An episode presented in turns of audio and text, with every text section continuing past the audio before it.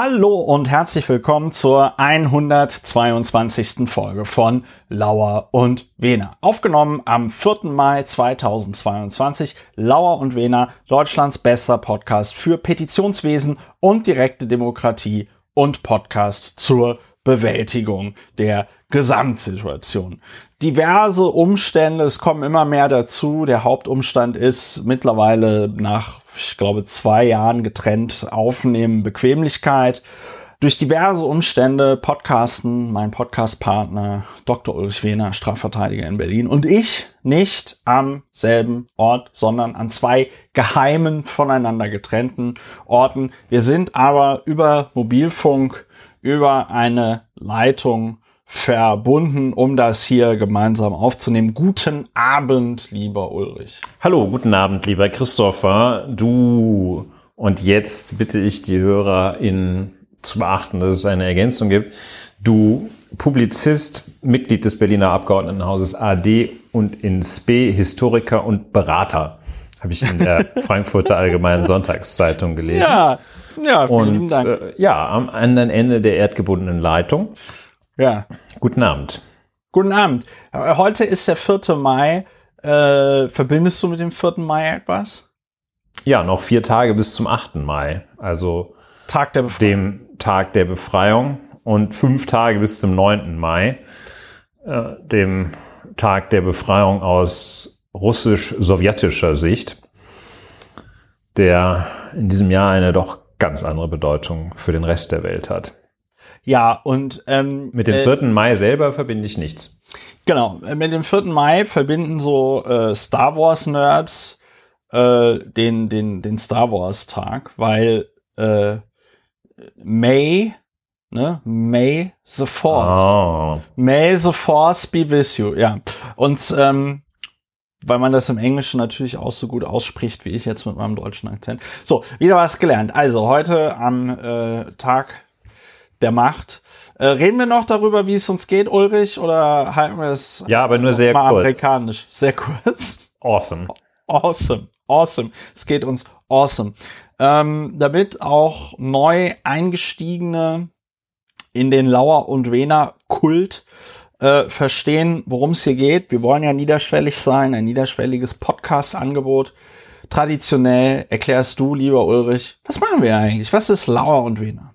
Ja, das ist heute ganz besonders leicht für mich zu erklären, da ich auf ein Zitat von Margaret Thatcher gestoßen bin, die eine, die Dichotomie zwischen Gedanke und Gefühl aufgemacht hat. Und das ist auch eine ganz gute Überschrift für das ein oder andere weitere Thema. Jedenfalls hat sie für die Politik gefordert, es müsse der Gedanke und nicht das Gefühl im Vordergrund stehen. Was bedeutet das für uns? Wir trennen das in der Tat, das Aufregen von den Fakten, den, das Gefühl, Klammer auf, aufregen, Klammer zu, von den Gedanken, Klammer auf, Fakten, Klammer zu. Also, wir sind der Podcast für die Harmonisierung von Gefühl und Gedanke. Denn es bringt nichts, sich über die Dinge einfach direkt aufzuregen, dann kommt man nicht weiter oder noch schlimmer als nicht weiter, man kommt auf den falschen Pfad und erlebt das Gefühl fehlender Selbstwirksamkeit, indem man immer denkt, oh, die da oben machen mich fertig, ich gehe jetzt auf die Straße und werde Reichsbürger. Das ist nicht gut. Wir kommt häufig vor. Wer, wer kennt Wir- das nicht, dieses Wer Gefühl? kennt das nicht? Sonntags zumal. Äh, Und wir machen das so, wir sind der Podcast für das faktenbasierte Aufregen. Das geht so, dass man sich dann nochmal anschaut, worüber habe ich mich eigentlich aufgeregt, nochmal zwei bis 27 Fakten daraus zieht und sich dann nach einer Bewertung, gegebenenfalls nach einem Relabeling damit auseinandersetzt und sich dann gegebenenfalls auch aufregt und so kriegt man seine Emotionalität reguliert, seine Emotionen reguliert und kriegt Harmonie von Gedanken und Gefühlen hin. Diesem Zweck dienen wir ja als Kassenleistung auch. als Kassenleistung die äh, Kreissparkasse Arsch, Arschhausen Ost hat, äh, hat das schon anerkannt. Äh, bei Margaret Thatcher würde ich ja noch einschränkend sagen, ohne das Zitat im Kontext genau zu kennen. Ich könnte mir aber fast vorstellen, dass das wieder so ein bisschen der äh, Versuch war, äh, die Konservativen als besonders äh, rational zu framen und äh, zu sagen, die Linken, das sind doch alles so, das sind doch alles so Emo, Emo-Spinner.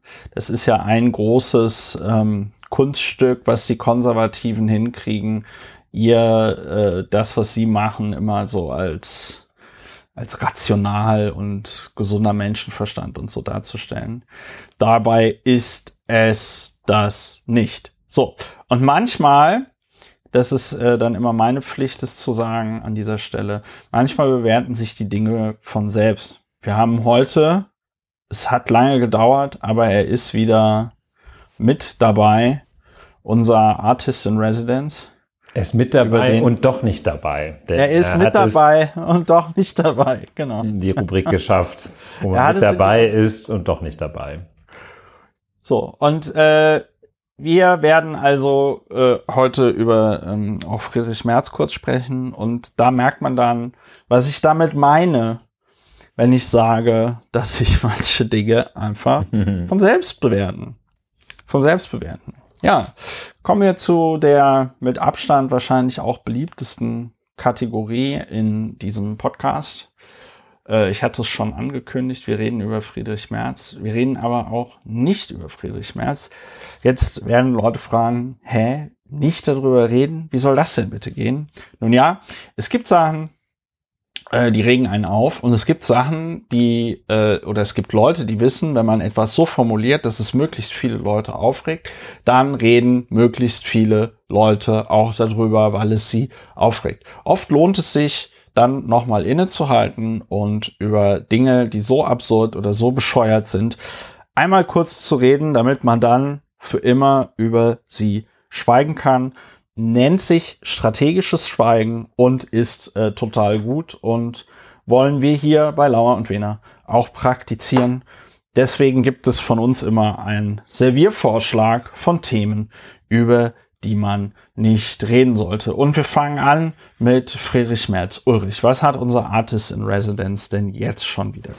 Ja, wer hat es nicht gesehen und wem wurde nicht auch so ein bisschen warm ums Herz? Das Foto, auf dem Friedrich Merz in so einem ähm, Interrail-approved Schlaf-Liegewagen abgebildet ist, wie er unter Entbehrung, auch unter Hintanlassung hinter Anstellung seines Privatflugzeuges auf einem Eifelhanger, in einem Eifelhanger, sich auf den Weg in, nach Kiew gemacht hat mit dem Zug. Von da hat er getwittert. Leute, die sich ein bisschen besser auskennten, sagten immer super, wenn du twitterst, dann kannst du ja gleich noch da deine Geodaten irgendwo Geotagging ja. machen. Dann ja. kriegst du vielleicht, äh, kriegst du noch irgendwie so eine, eine alte sowjetische Rakete an die Birne. Jedenfalls, also Olaf Scholl, also diese in diesem Kraftdreieck unseres Bundespräsidenten und äh, unseres Bundeskanzlers fehlte die dritte Ecke, die hat versucht, Friedrich Merz zu bilden.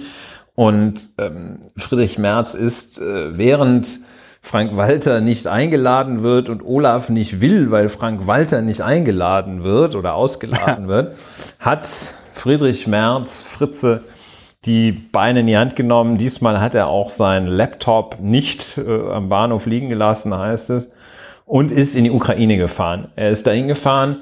Äh, die Vorwürfe äh, lauten, äh, dass er das möglicherweise aus wahlkampftaktischen Gründen gemacht haben könnte. Ja, er ist hingefahren, ganz freundlich empfangen worden. Das muss man ihm lassen. Er hat gesagt über die Ergebnisse, spreche ich zuerst mit dem Herrn Bundeskanzler. Gut, er hat die ganze Zeit irgendeinen Quatsch getwittert, wie er da steht auf dem Marktplatz und so. Und ist da hingefahren man stellt sich natürlich die Frage, und das ist der Grund, warum man nicht drüber reden darf, warum ist er da hingefahren? Oder ja. was soll das? Und hat er dann gesagt, guten Tag, ich bin der von der Partei, die nicht in der Regierung ist. Ich kann Ihnen Folgendes anbieten, Doppelpunkt, Zero, Nichts. Punkt. Ja, äh, es gab, es gab in der Sesamstraße gab es so einen, äh, einen, einen etwas sch schmunkeligen Verkäufer. Der hat, glaube ich, Ernie mal eine Flasche Luft verkauft. An den musste ich da doch sehr stark dran denken. Und ja, das ist, das ist ärgerlich, weil Friedrich Merz ist immer auf der Suche nach dem guten Stunt. Und zwar Stunt im negativen Sinne. Nicht nach auf dem coolen Stunt, wie der dann irgendwie so keine Ahnung, mit dem Motorrad in den Grand Canyon springt oder so, sondern das ist so ein Mist-Stunt, ne, wo man so mit wenig Aufwand äh, irgendwie großes Knistern verursacht.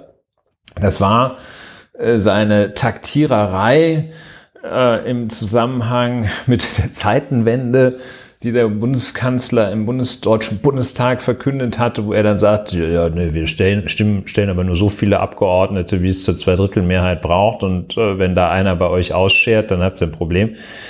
Er ist einfach, ähm, ja, er sucht sich einfach, er ist nicht prinzipiengetrieben, sondern äh, Stunt getrieben. Deshalb darf man nicht drüber reden. Oder höchstens in der Weise drüber reden, dass man sagt, das wird ihm, sei ihm gewünscht, dass ihm das auf die Füße fällt. Also jetzt im politischen Sinne. Äh, und dass die Leute sagen, ach nee, dann wähle ich jetzt doch lieber Herrn Kuchati. ja, deshalb ja, reden wir nicht drüber. Es ist. Wäre mein äh, Vorschlag. Es ist tatsächlich einfach, es ist tatsächlich einfach befremdlich. Du hast es ähm, auch schön beschrieben. Und äh, man musste aber auch noch mal, man musste aber auch noch mal an dieser Stelle sagen, dass es eine ziemliche Leistung ist. Friedrich Merz ist ja noch nicht so lange ähm, Vorsitzender der CDU, aber dass es ihm vor allen Dingen irgendwie so auf Medienstunts ankommt, das ist irgendwie, das scheint etwas zu sein, was sich in der deutschen Presse so als Standardvorwurf gegen Merz äh, doch etabliert hat. Und ähm, ich finde, das ist doch sehr bemerkenswert. Ne? Also wenn man sich wenn man sich anschaut, wie sich Merz vor seiner Wahl immer als so der besonders erfahrene ähm, äh, Politiker inszeniert hat. Äh, ne? Wir erinnern uns noch an so Sprüche, wie war das bei der Jungen Union, alte Besen kennen irgendwie die Ecken, wo es dreckig ist oder irgendwie so, ja. Ähm, ja, und jetzt macht er, macht er irgendwie, ja, einen Wahlkampfstand nach dem anderen, als ob er so ein, ja, pubertierender 16-Jähriger ist, der laut irgendwelche Wörter sagt, wo alle sich dann umgucken und sagen, oh, oh, oh, hat er da etwa dieses und jenes Wort gesagt? Nein, also es ist irgendwie, ja, reden wir nicht drüber. Es ist ziemlich durchschaubar. Ich hatte aber auch das Gefühl, dass äh, ja, dass das tatsächlich durchschaut wird und dass es da deswegen dann auch nicht so ein großes Interesse dran gibt. Ich weiß nicht, wie, wie dir das ging.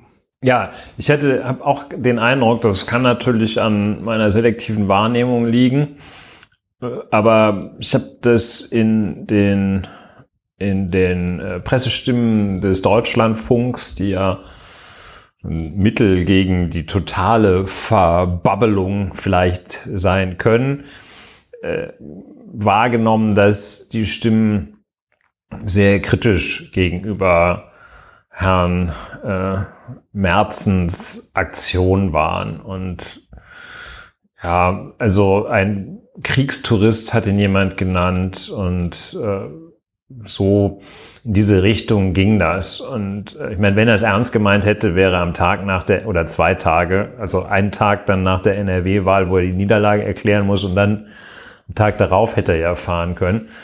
Und ich finde es auch doof, also ich, gut, ich finde es doof, ist äh, natürlich auch eine Aussage. Also ich finde es richtig doof einfach. Ich finde es so doof.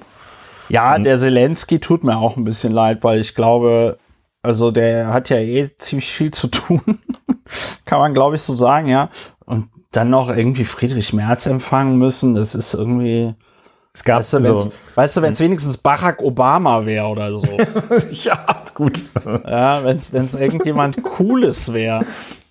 Ja, also, aber es ist halt, es ist halt Friedrich Merz. Es ist, weißt du, wenn der, wenn es Barack Obama wäre, dann könnte Zelensky, weißt du, auch Zelensky will ein Foto mit Barack Obama haben. Verstehst du, was ich meine? Ja. Also. Und, und es ist halt Friedrich Merz. Das ist so der, ja, ich weiß gar nicht, was man dazu sagen soll. Ja, das ist so, sie, sie gewinnen, sie gewinnen Eintrittskarten zum Fußballspiel äh, Hannover 96 gegen ersten FC Nürnberg oder so. Gut, da gibt's Leute, die finden beide sei vorsichtig mit äh, auf dem Gebiet des Fußballs. Ähm, aber ich fand eine Sache, die hat überhaupt nichts mit Politik zu tun, ist wahrscheinlich sogar ein leichter Lokism, ähm, aber aber nicht böse gemeint. Aber nicht böse, nicht böse gemeint. gemeint. Der aber, Friedrich äh, Merz äh, ist gab, da auch also, gegen so. Es gab ähm, äh, zwei Fotos, äh, die in ihrem Kontrastreichtum mich sehr irgendwie fand ich witzig. Äh, das ist das eine Foto, wo Friedrich Merz und Herr Zelensky sich die Hand reichen. Beide stehen und Friedrich Merz ist gefühlt einen Meter größer und auch 1,75 mal so breit. Ähm, und dann steht Herr Merz äh, auf einem anderen Foto zwischen den beiden Klitschko-Brüdern. Da ist er gefühlt 1,75 mal kleiner und äh, zwei Köpfe ebenfalls kleiner. Das sind äh, schöne Bilder gewesen. ich merke, das Medium Podcast ist für Bilder nicht so geeignet, aber ich empfehle das nachzuschauen als Hausaufgabe. Ja, aber äh, also äh, kann ja sein, aber das zeigt ja auch wieder, wie sinnlos diese ganze Aktion war. Also für ein paar Fotos mit mit den Klitschkos. Weißt ja, du, es sind drei so Fotos. Dieses eine im Schlafwagen äh, mit so zwei Flaschen ja. Wasser und im Streifenhemdchen. Äh, vier Fotos. Dann noch so eins, wo er auch wie so eine eine Trekkingjacke aus von der Firma Fjellräven trägt. Äh, dann das Foto, wo er Herrn Zelensky die Hand reicht und dann wie er zwischen diesen beiden Klitschkos dasteht. Tor, ja, Tor. Äh, super. Super. Also ich super. glaube, im Ergebnis hat er äh, damit tatsächlich, äh, es ist der klassische Bärendienst und ähm, es, es ist ein Argument, mindestens ein Argument äh, dafür, für die Rechtfertigung des Umstandes, dass Herr Bundeskanzler Scholz da nicht hingefahren ist bislang. Weil also es ist ein Symbol, okay, aber mehr auch nicht. Und bei Friedrich Merz ist es einfach nur peinlich. Ja, ja, es ist einfach cringe. Und wie gesagt, also mir tut der, mir tut der Zelensky aufrichtig, aufrichtig leid. Also ich fand als Politiker so Foto-Ops auch immer total bescheuert. Insbesondere dann, wenn du wusstest, das, das bringt jetzt eh nichts. So, und also ja, ja, reden wir nicht mehr drüber, aber ja. wir haben so lange drüber geredet, wie ja. immer bei unserem Artist. Ja, das ist nicht einfach da. Aber es, ja, es ist halt wie ein Autounfall. Es ist furchtbar, aber man muss, man muss hinschauen. So, was haben wir denn noch? Äh, die beleidigte Leberwurst Olaf Scholz, ja. Ähm, ich finde, dass, oder anders, Olaf Scholz wurde heute noch mal im Rahmen irgendeiner Pressekonferenz, ich glaube, die machen ja gerade in Meseberg diese Klausur so, ja, und reden auch über die Folgen der Ukraine-Krise und äh, also des Ukraine-Kriegs und so, ja. Und ähm, dann wurde Olaf Scholz heute noch mal gefragt, ja, Herr Scholz, wann fahren Sie denn in die Ukraine? Und dann, und dann hat Olaf Scholz gesagt, ja, also da, da, dass die Ukrainer jetzt äh, den Frank-Walter Steinmeier, den Bundespräsidenten, ausgeladen hätten, das würde dem Ganzen doch irgendwie ent, äh, entgegenstehen. Hat er sich tatsächlich dazu verstiegen zu sagen, es ist auch für das deutsche Volk ein Problem, dass der Bundespräsident in der Ukraine ausgeladen worden ist. Und da habe ich mir so gedacht, ach, lieber Olaf, bleib doch bitte einfach bei deinen Leisten, weil jetzt auch direkt fürs ganze Volk sprechen zu wollen und dass die das problematisch finden würden, dass der Bundespräsident, ich glaube, dass ein Großteil des deutschen Volkes nicht weiß, wer der Bundespräsident ist und was er überhaupt macht. Von daher wäre ich vorsichtig mit der Aussage, dass äh, die Deutschen ein Problem damit hätten, was da mit dem Bundespräsident passiert ist. Ja, also Frank-Walter Steinmeier ist beleidigt, äh, Olaf Scholz ist beleidigt und wir sollten halt einfach nicht drüber reden, denn ganz offen, dieses Zelebrieren des Beleidigtseins ist einfach der Situation und den Ämtern sowohl des Bundeskanzlers als auch des Bundespräsidenten einfach nicht angemessen. Ich habe das schon mal gesagt, wenn Frank-Walter Steinmeier clever gewesen wäre, hätte er einfach gesagt, aus gesundheitlichen Gründen oder wegen eines Trauerfalls in der Familie oder whatever, ja.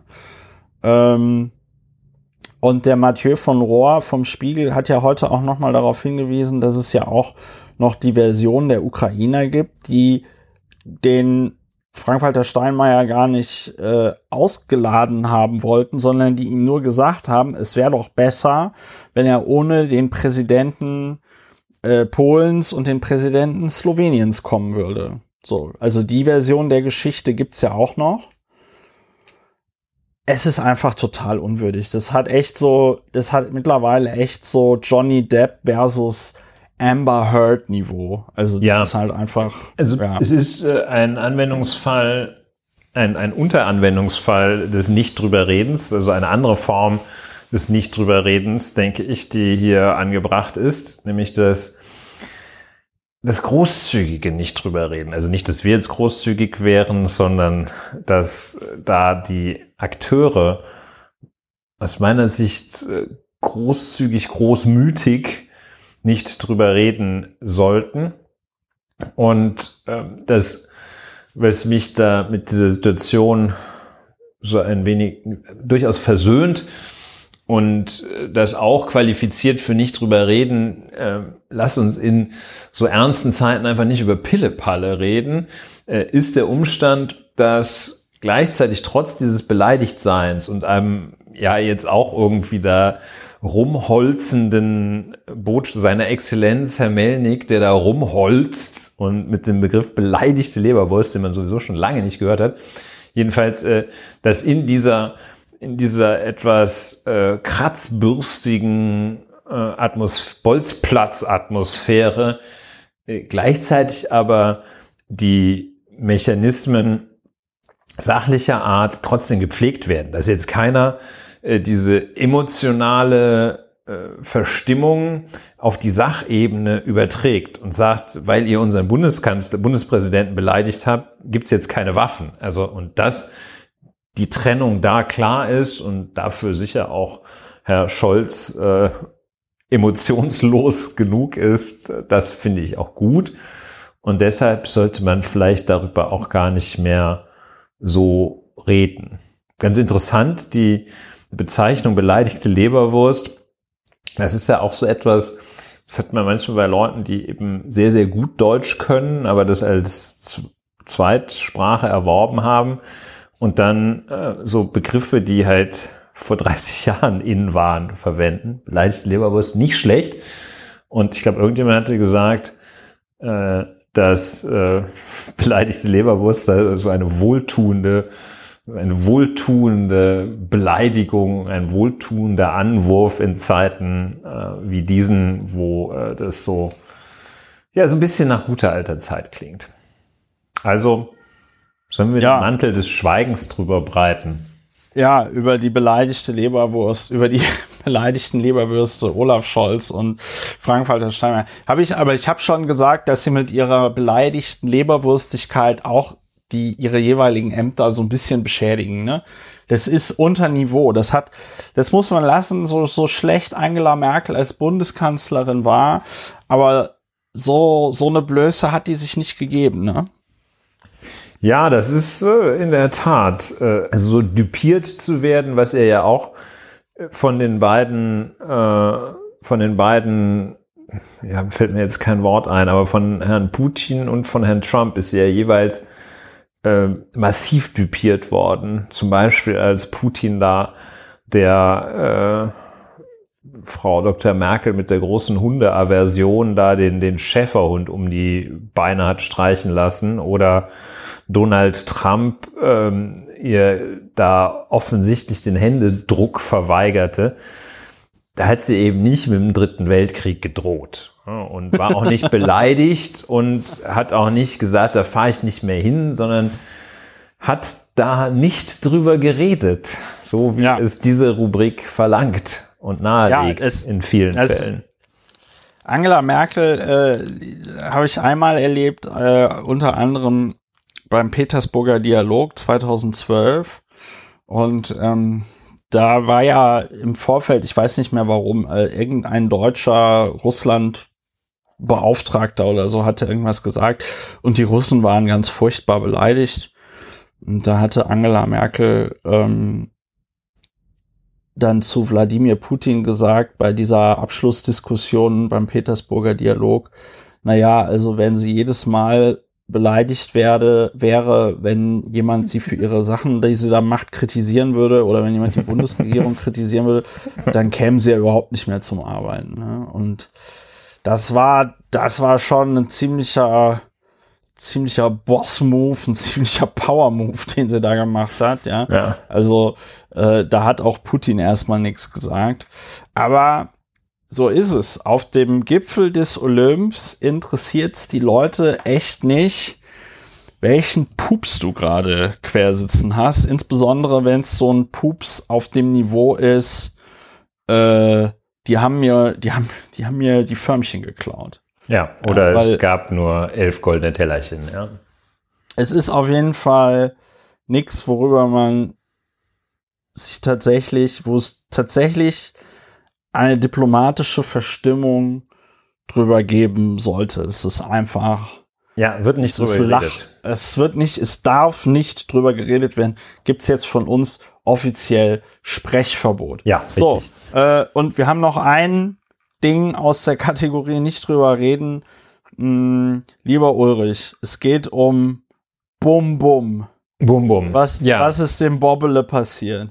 Ja, alle, die älter als 15 sind, wissen, wer Bum Bum ist, nämlich Boris Becker, ähm, der ja tatsächlich wegen, also im Deutschen würde es Bankrott heißen, äh, verurteilt worden ist durch ein englisches Gericht zu einer Freiheitsstrafe von zwei Jahren und sechs Monaten und die nicht zur Bewährung ausgesetzt ist, sondern er ist unmittelbar nach Verkündung des Strafmaßes das äh, erst wurde der Schuldspruch, dann das Strafmaß verkündet, ist er auch in Gewahrsam genommen. Das heißt, äh, Boris Becker, der große Star des deutschen Tennis, einer der bekanntesten Deutschen, kann man sagen. Ich denke, es wissen mehr Leute, wer Boris Becker ist, als wer Frank-Walter Steinmeier ist.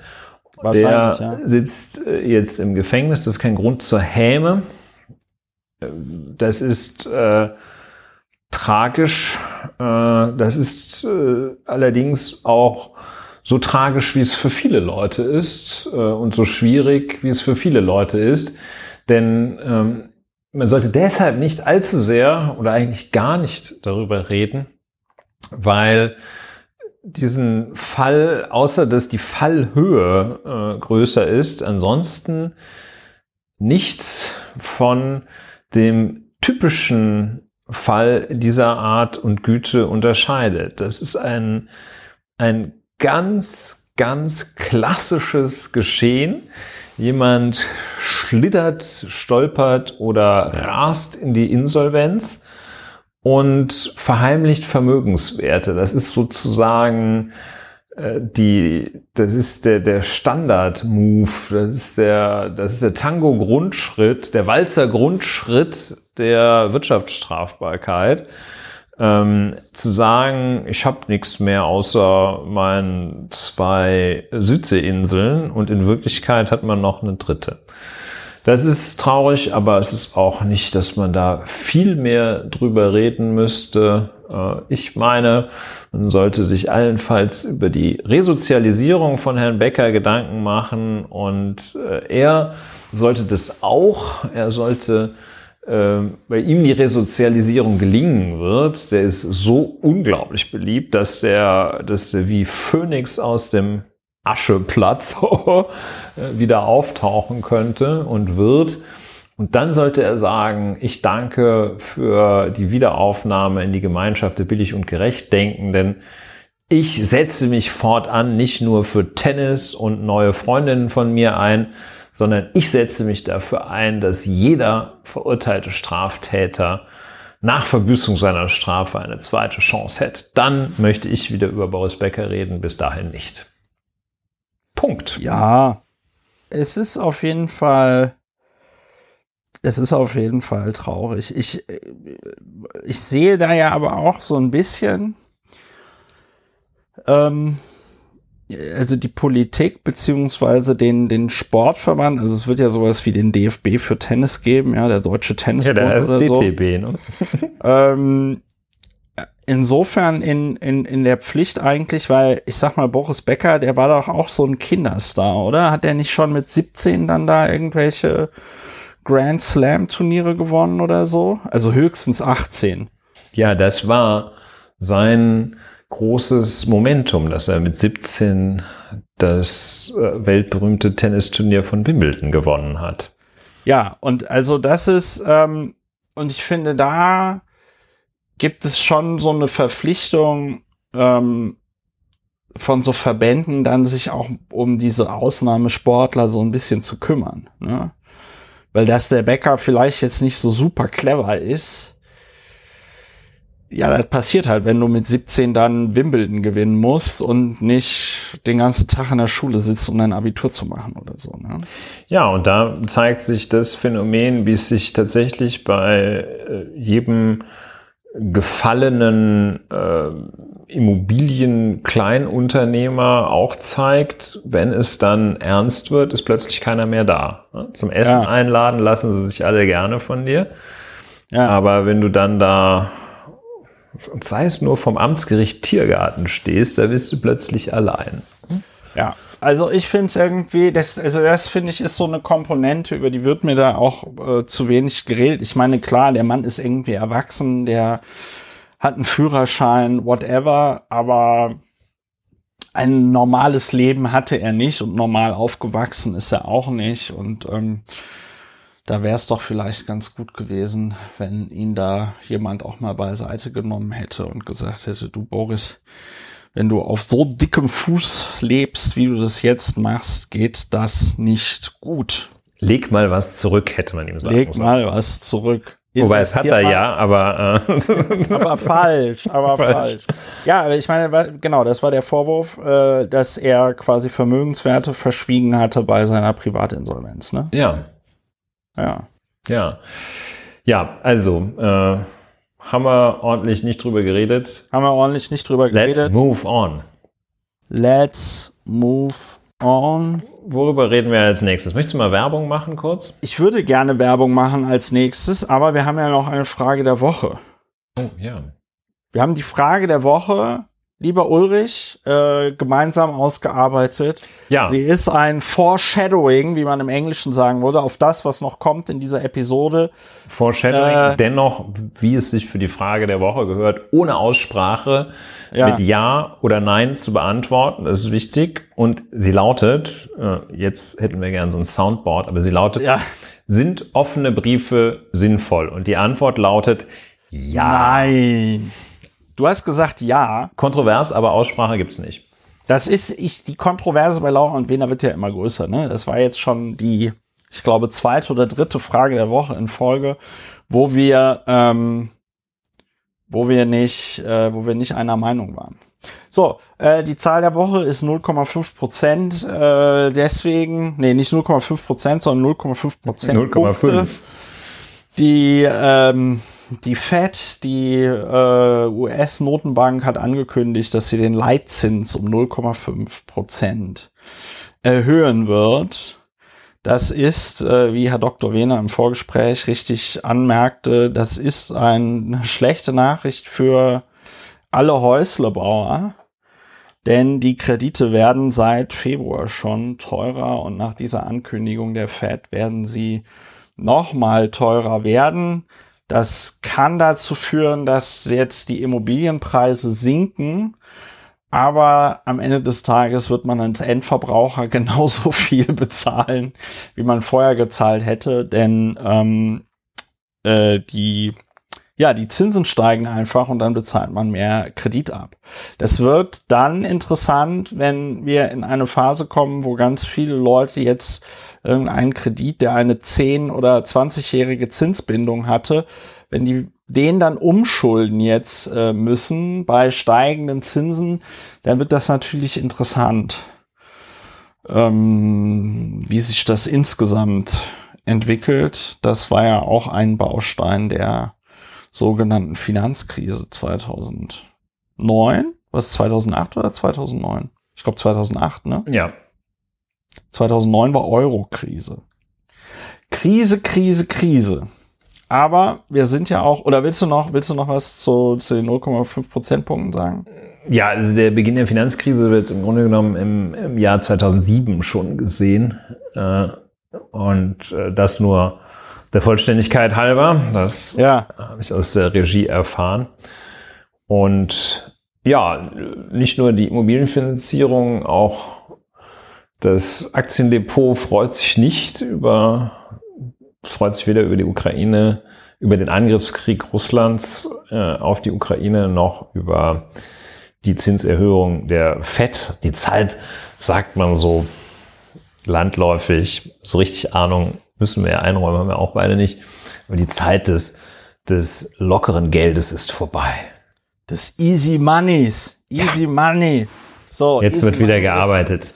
Is, is over. So. Ish over. In, is over. So, ähm, wir haben so viel über Geld geredet. Hier kommt der kleine Einschub. Man kann diesen Podcast unterstützen. Äh, Lauer und Wener Plus nennt sich das Ganze. Ihr könnt mal die Webseite besuchen. plus.lauerundwener.de. Lauer und Wener Plus. Ihr bekommt den Podcast früher und mit Kapitelmarken. Und ihr unterstützt damit vor allen Dingen mich. Ich versuche ja davon zu leben.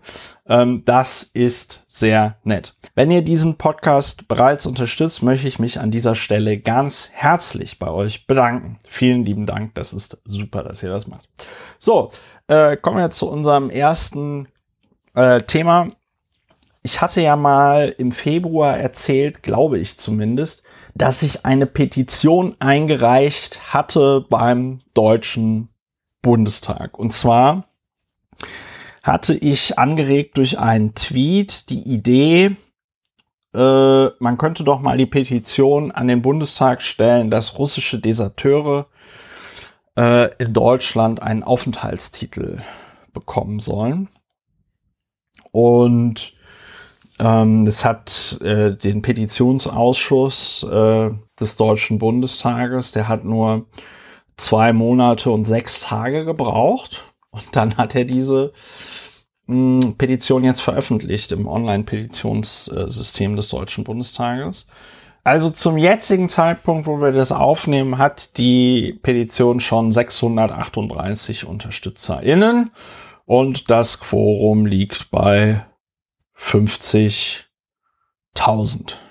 Ja, Ja, Das heißt, 100, äh, 100, 100 mal mehr brauchst du noch. Ja, noch 100 Mal mehr. Und wir haben noch 27 Tage Zeit. Das bedeutet, wenn das bei der jetzigen Geschwindigkeit bleibt, dann wird es schwierig. Aber ich habe ja Hoffnung, dadurch, dass ich das hier auch in diesem Podcast erwähne, dass die HörerInnen von Lauer und Wena einmal auf die Webseite gehen, epetition.bundestag.de und äh, hoffentlich dort schon einen Account haben. Ich glaube, mit dem E-Perso kann man sich aber mittlerweile relativ schnell dort einen Account klicken und dann äh, diese Petition mitzeichnen. Es ist die Petition mit der Nummer 131315. Habe ich mich ein bisschen geärgert, weil 131313 wäre ja auch schön gewesen. Heißt Aufenthaltstitel nach Paragraph 22 Aufenthaltsgesetz für Deserteure der russischen Streitkräfte vom 27.02.2022. Ja. So. Sehr gut. Ja. Viel Erfolg seit dieser, seit dieser wehrkraftzersetzenden Maßnahme im besten Sinne des Wortes beschieden. Ja, ich fand die Idee, ich fand die Idee einfach, einfach sehr gut. Und man sieht ja auch an den Berichten aus dem Ukraine-Krieg, dass die Moral der russischen Streitkräfte ja wohl nicht unbedingt die aller allerbeste äh, ist. Ja. Und äh, da erhoffe ich mir natürlich schon, dass da so der eine oder andere russische Soldat dann einfach sagt, ja, nee, also bevor ich mir jetzt hier den Scheiß gebe, da gehe ich doch lieber nach Deutschland. So.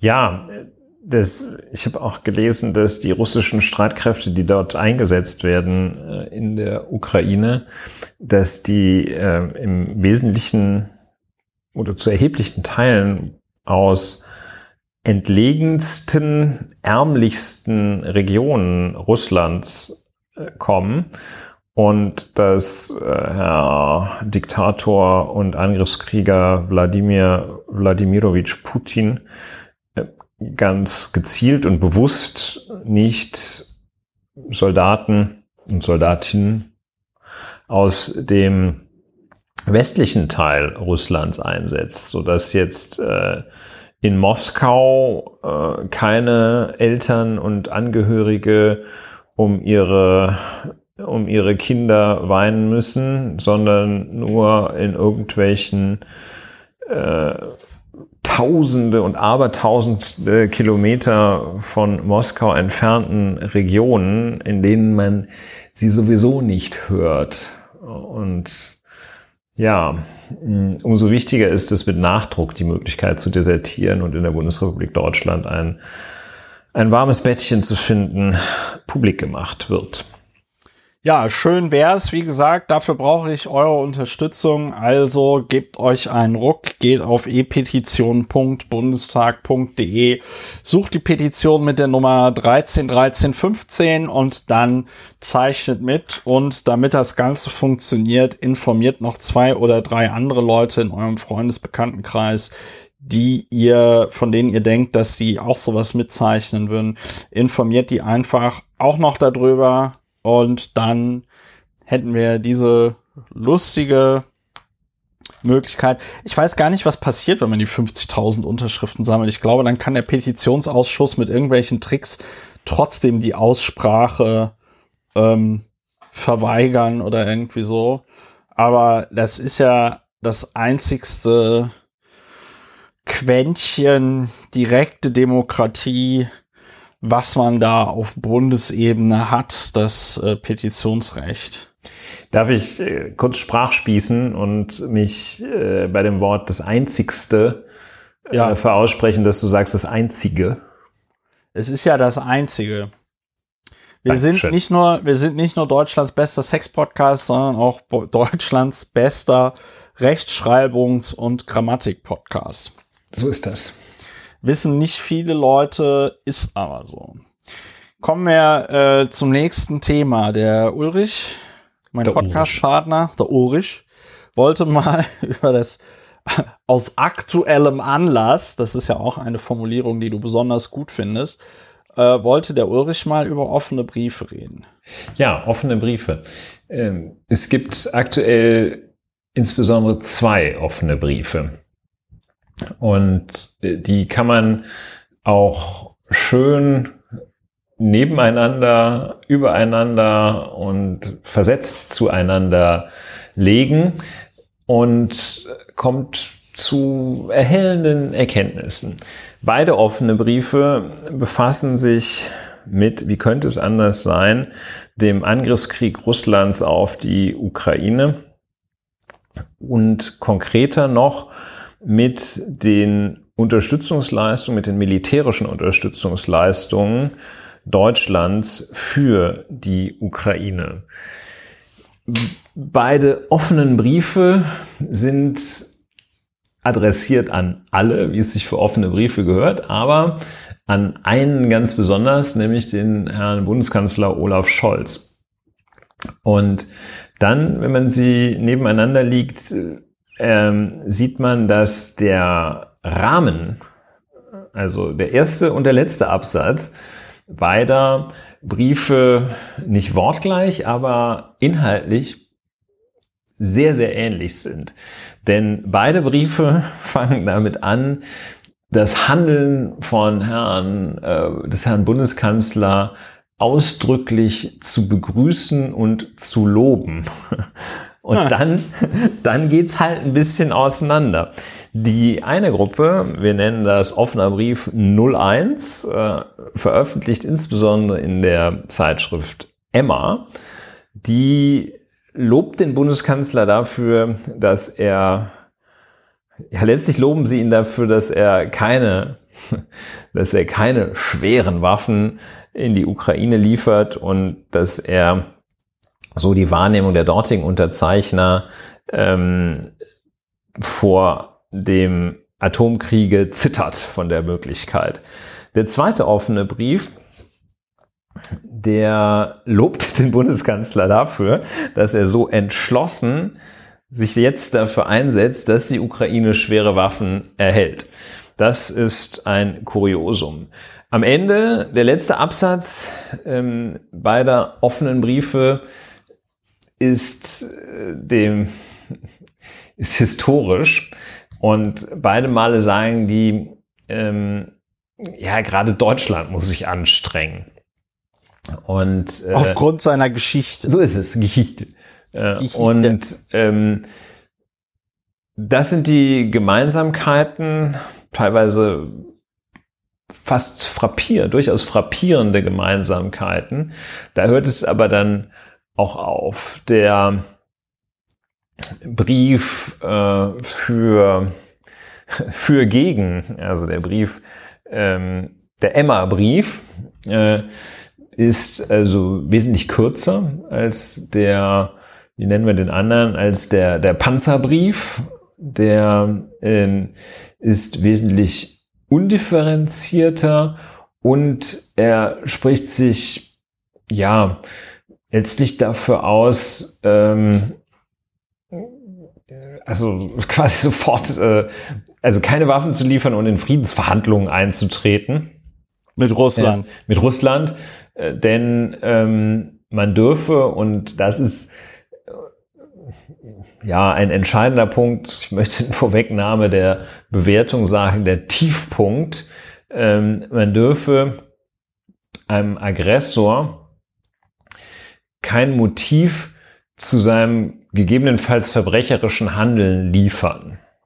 Ja, das Und ist aber auch ganz lustig, dass aus der Emma einmal die Argumentation kommt, also wenn die so einen kurzen Rock trägt, dann braucht die sich echt nicht wundern. Und an nichts anderes kann man da, denke ich, äh, kann man sich erinnert fühlen.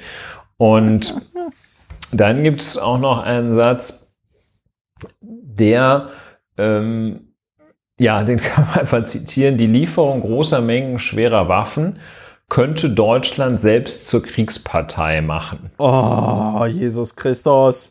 So, ja, und ähm, dann auch die Qualität äh, ist eben auch in diesem, in dieser Historisierung deutscher Verantwortlichkeit, ähm, ist die Qualität äh, als solche schon, mal abgesehen von der von den äh, sonstigen Inhalten und der darin vertretenen Meinung deutlich geringer als bei dem offenen Brief 2. Und ähm, ja, äh, der offene Brief 2 kommt äh, jedenfalls zu der Parallele äh, nicht, nicht, so, nicht so allgemein, deutsche Geschichte muss uns immer irgendwie das Gute wollen lassen, sondern er sagt, äh, das gilt insbesondere gegenüber einem Land, in dem Wehrmacht und SS mit aller Brutalität gewütet haben. Ja, ist auch so ein bisschen schwierig, weil ähm, ja, aber gut, wie dem auch sei. Der ähm, zweite offene Brief äh, sagt eben, äh, ja, ist wesentlich analytischer und ähm, ich sehe den Kern darin, dass gesagt wird, ähm, Russlands Angriff, und das ist jetzt ein wörtliches Zitat, auf die Ukraine ist zugleich ein Angriff auf die europäische Sicherheit. Und äh, ergänzend wird darauf verwiesen, äh, dass es auch ein Angriff auf die freiheitliche und demokratische Grundordnung Europas oh, ist. Nö, das finde ich schon ziemlich sinnvoll. Äh. Naja, und, weil, ja gut, okay. So, äh, Und äh, es wird analysiert, dass so äh, Russland jetzt nicht in Wirklichkeit nicht die Bedrohung durch die NATO fürchte, sondern äh, Russland fürchtet die Bedrohung durch demokratischen Aufbruch in der Nachbarschaft. So, ja, zwei offene Briefe, äh, die im Raum stehen. Jetzt kann man sich militärstrategisch darüber unterhalten, Waffen liefern hier, Waffen liefern dort, gute, schlechte Angriffsabwehr, Kriegswaffen, schwere Waffen, leichte Waffen, whatever. Ähm, das will ich gar nicht versuchen. Äh, das ist nämlich ein untauglicher Versuch, äh, da tief einzusteigen. Ähm, es ist so ein bisschen auf der Metaebene, finde ich auch ganz interessant, diese, diese offenen Briefe. Wenn man die beiden gegenüberstellt, die sind Auseinandersetzungen, gute, schlechte, wie man auch immer es nimmt. Ähm, also so diese, diese, diese krasse äh, Verunglimpfung, die den Schreibern dieser Briefe entgegenschlägt, finde ich doch ganz beachtlich. Und äh, ja, und eben, wir hatten es in der letzten Woche, dass äh, den Deutschland-Trend, es zeigt eben, also die die Positionen sind ziemlich 50-50. Äh, naja, ähm, es gab danach noch mal witzigerweise einen Tag später kam das Politbarometer, ja, und da war dann eine Mehrheit für die Lieferung schwerer Waffen. Naja, ja, 50-50 ist natürlich auch nur eine quantitative Betrachtung, denn ähm, wenn man sich die Verteilung über zum Beispiel Bevölkerungsgruppen, Bevölkerungsschichten, äh, Bildungsniveaus, Altersgruppen und so weiter anschaut, äh, ist es, ähm, ist es keineswegs 50-50. Also es gibt äh, Bevölkerungskohorten, da gibt es ganz klare Mehrheiten für das eine und für das andere. Ja, ähm, so, es zeigt im Grunde genommen, finde ich dann doch auch ganz gut. Äh, deshalb finde ich, äh, kann man sich da durchaus auch mit auseinandersetzen und weder das eine noch das andere so, so brutal abtun. Äh, weder die eine noch die andere Gruppe, auch wenn man eine klare Präferenz für äh, den einen oder den anderen offenen Brief hat, ähm, aber muss nicht gleich die, die, die anderen so als total äh, gehirnamputiert diskreditieren. Es zeigt, dass es schon ein gewisses Dilemma ist, in dem sich aktuell äh, viele und so eben auch äh, Germany befinden. Also natürlich möchte man Frieden, also wasch mir den Pelz, aber mach mich nicht nass. Äh, have the cake and eat it too.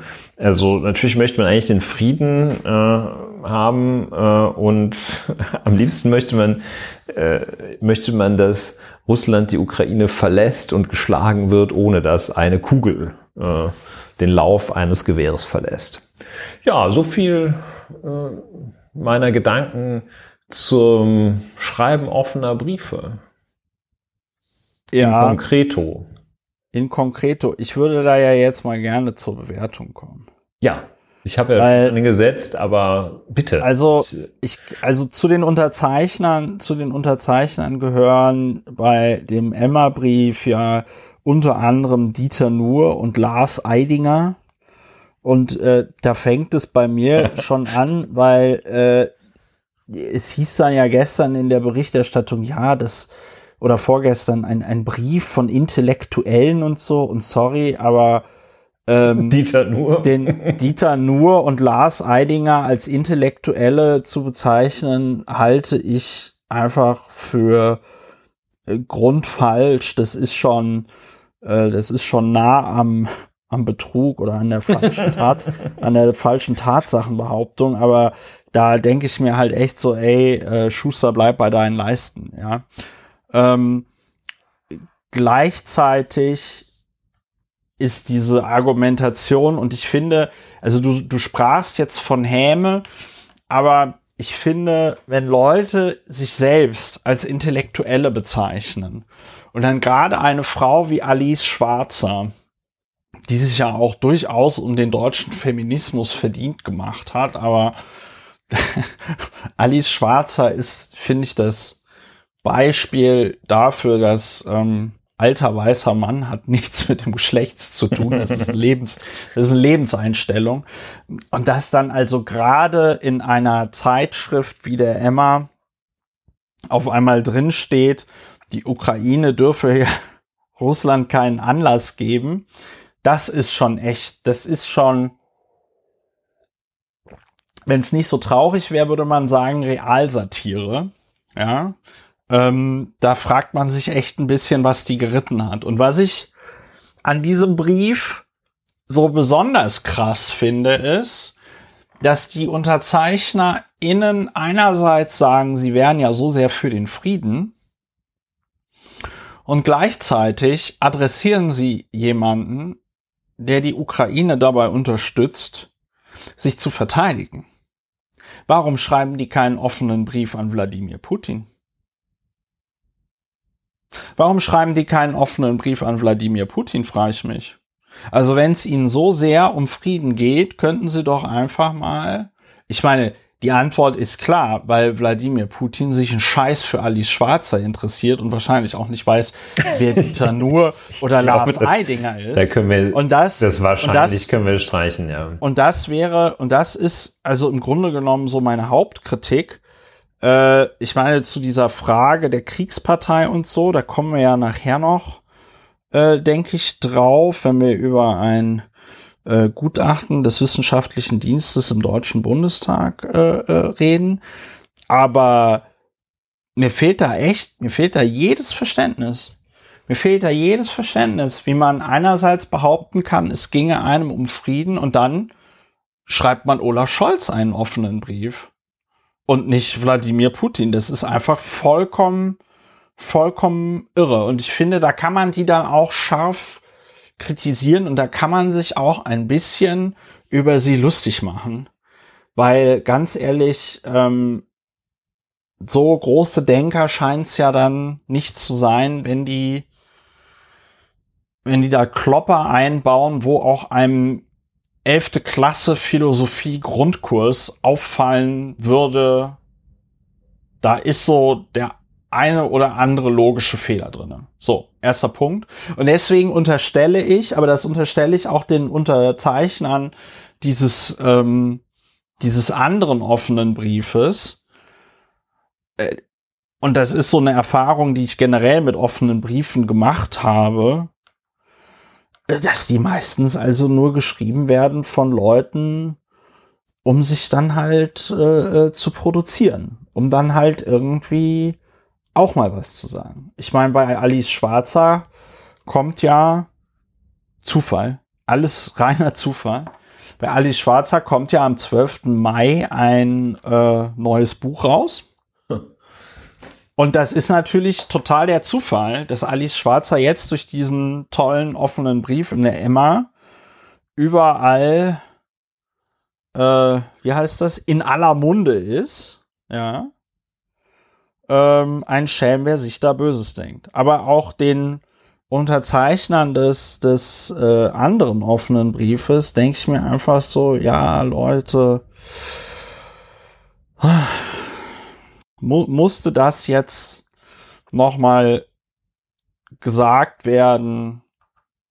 Aber vielleicht schließe ich da auch von, von mir auf irgendwie die Allgemeinheit, vielleicht braucht die Allgemeinheit das, dass ihnen nochmal gesagt wird, was nicht nur Alice Schwarzer und Dieter Nur denken, sondern was auch, weiß ich nicht, Gerhard Baum und äh, hier Sascha Lobo denkt oder so, ja.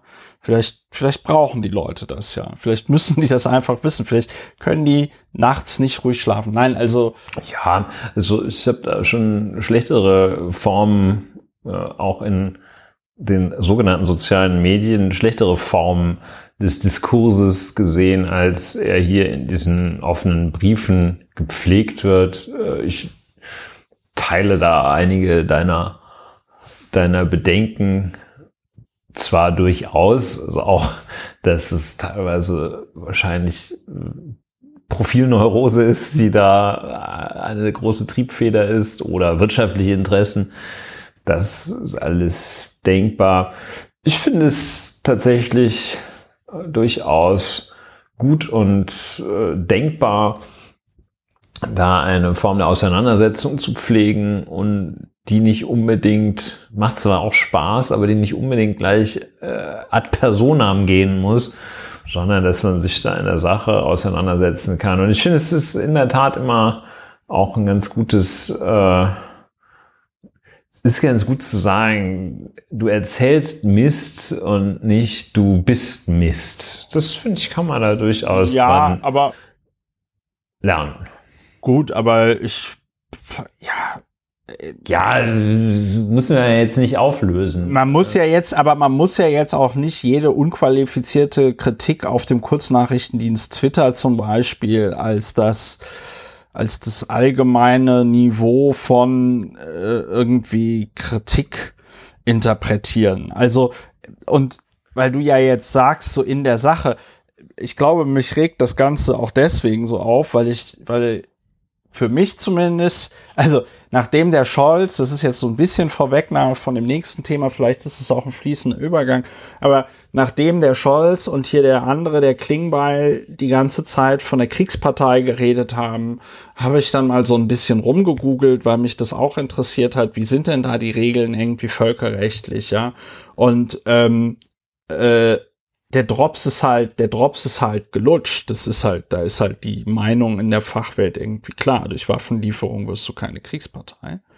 Und ähm, deswegen ist diese Angst auch vollkommen unbegründet. Ich habe letzte Woche auch noch mal erzählt, warum das aus anderen Gründen auch irgendwie totaler Quatsch ist, weil ähm, also Wladimir Putin, wenn der einen Grund braucht, in ein Land einzumarschieren, dann wird er schon fabriziert, ja. Also dem geht's ja jetzt nicht um Wahrheit und Wahrhaftigkeit. Ja. Aber ich finde, das viel schlagendere Argument ist halt tatsächlich dieses Nothilfe-Argument.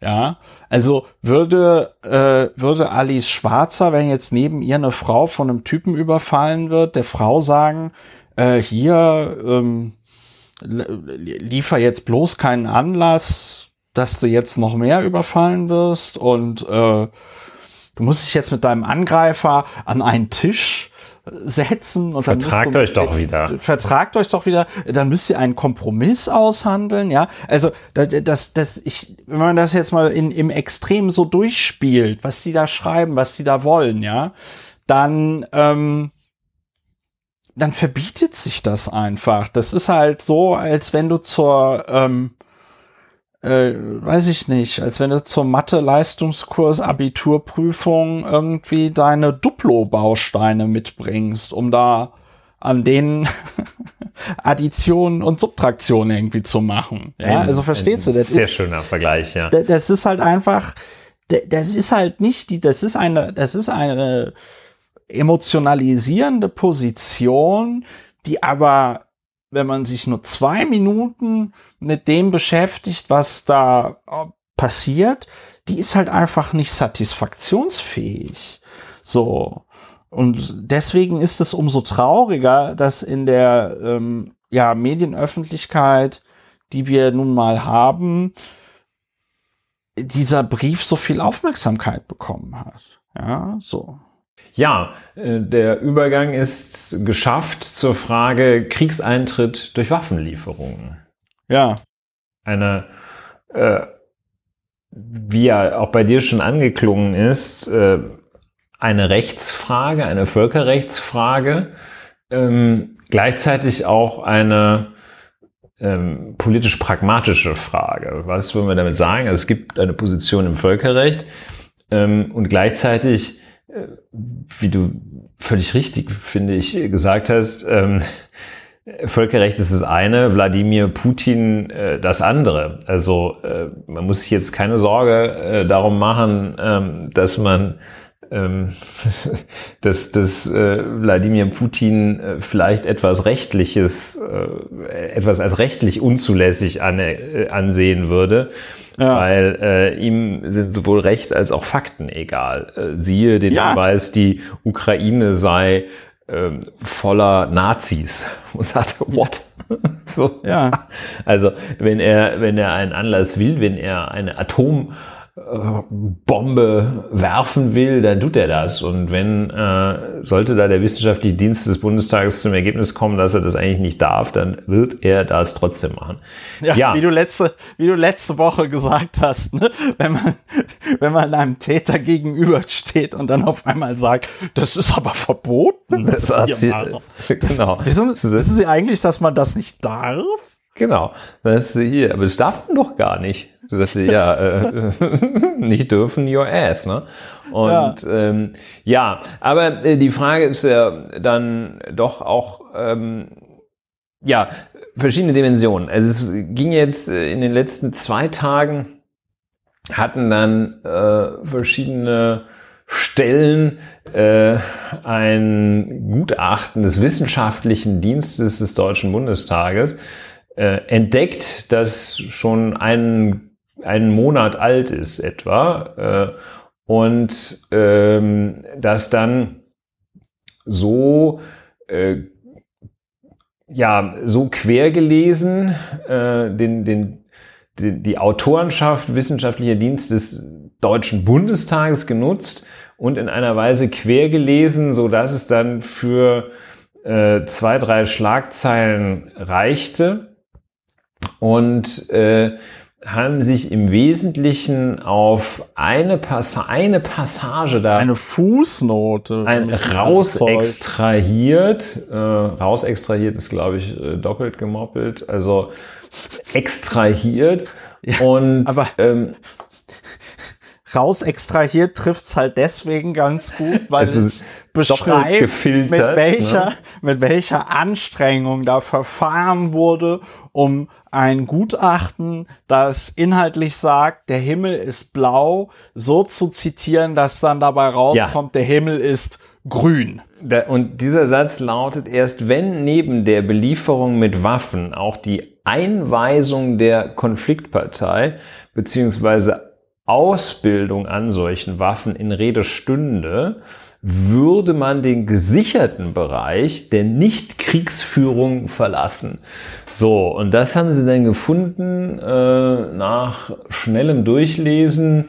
Ähm, drei Wochen nachdem das, äh, nachdem das veröffentlicht wurde oder nach, nach dem Abschlussdatum dieser Arbeit und äh, dann doch mehrfach äh, durch die durch den Äther gejagt, wissenschaftlicher Dienst des Deutschen Bundestages ja. hält Lieferung, Ausbildung für so eine Möglichkeit des Kriegseintritts, fast schon für einen Kriegseintritt. So. Das ist ja, das war vor allen äh, Dingen, ja. genau, das war vor allen Dingen dieses Redaktionsnetzwerk Deutschland und es ist halt tatsächlich sehr unschön, wenn die sowas machen. Also wenn das Utzbacher Tagblatt sowas macht, dann fällt das halt nicht auf. Ne?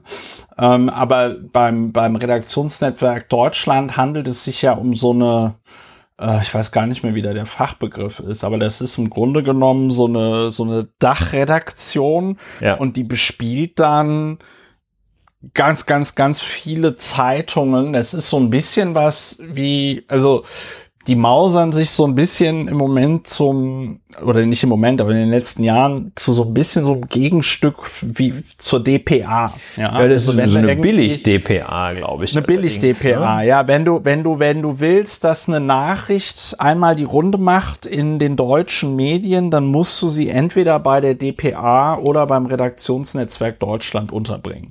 So. Und das RND hatte halt äh, eine, eine komplett reißerische Geschichte aus dem gemacht, was du gerade beschrieben ja, hast. Ja.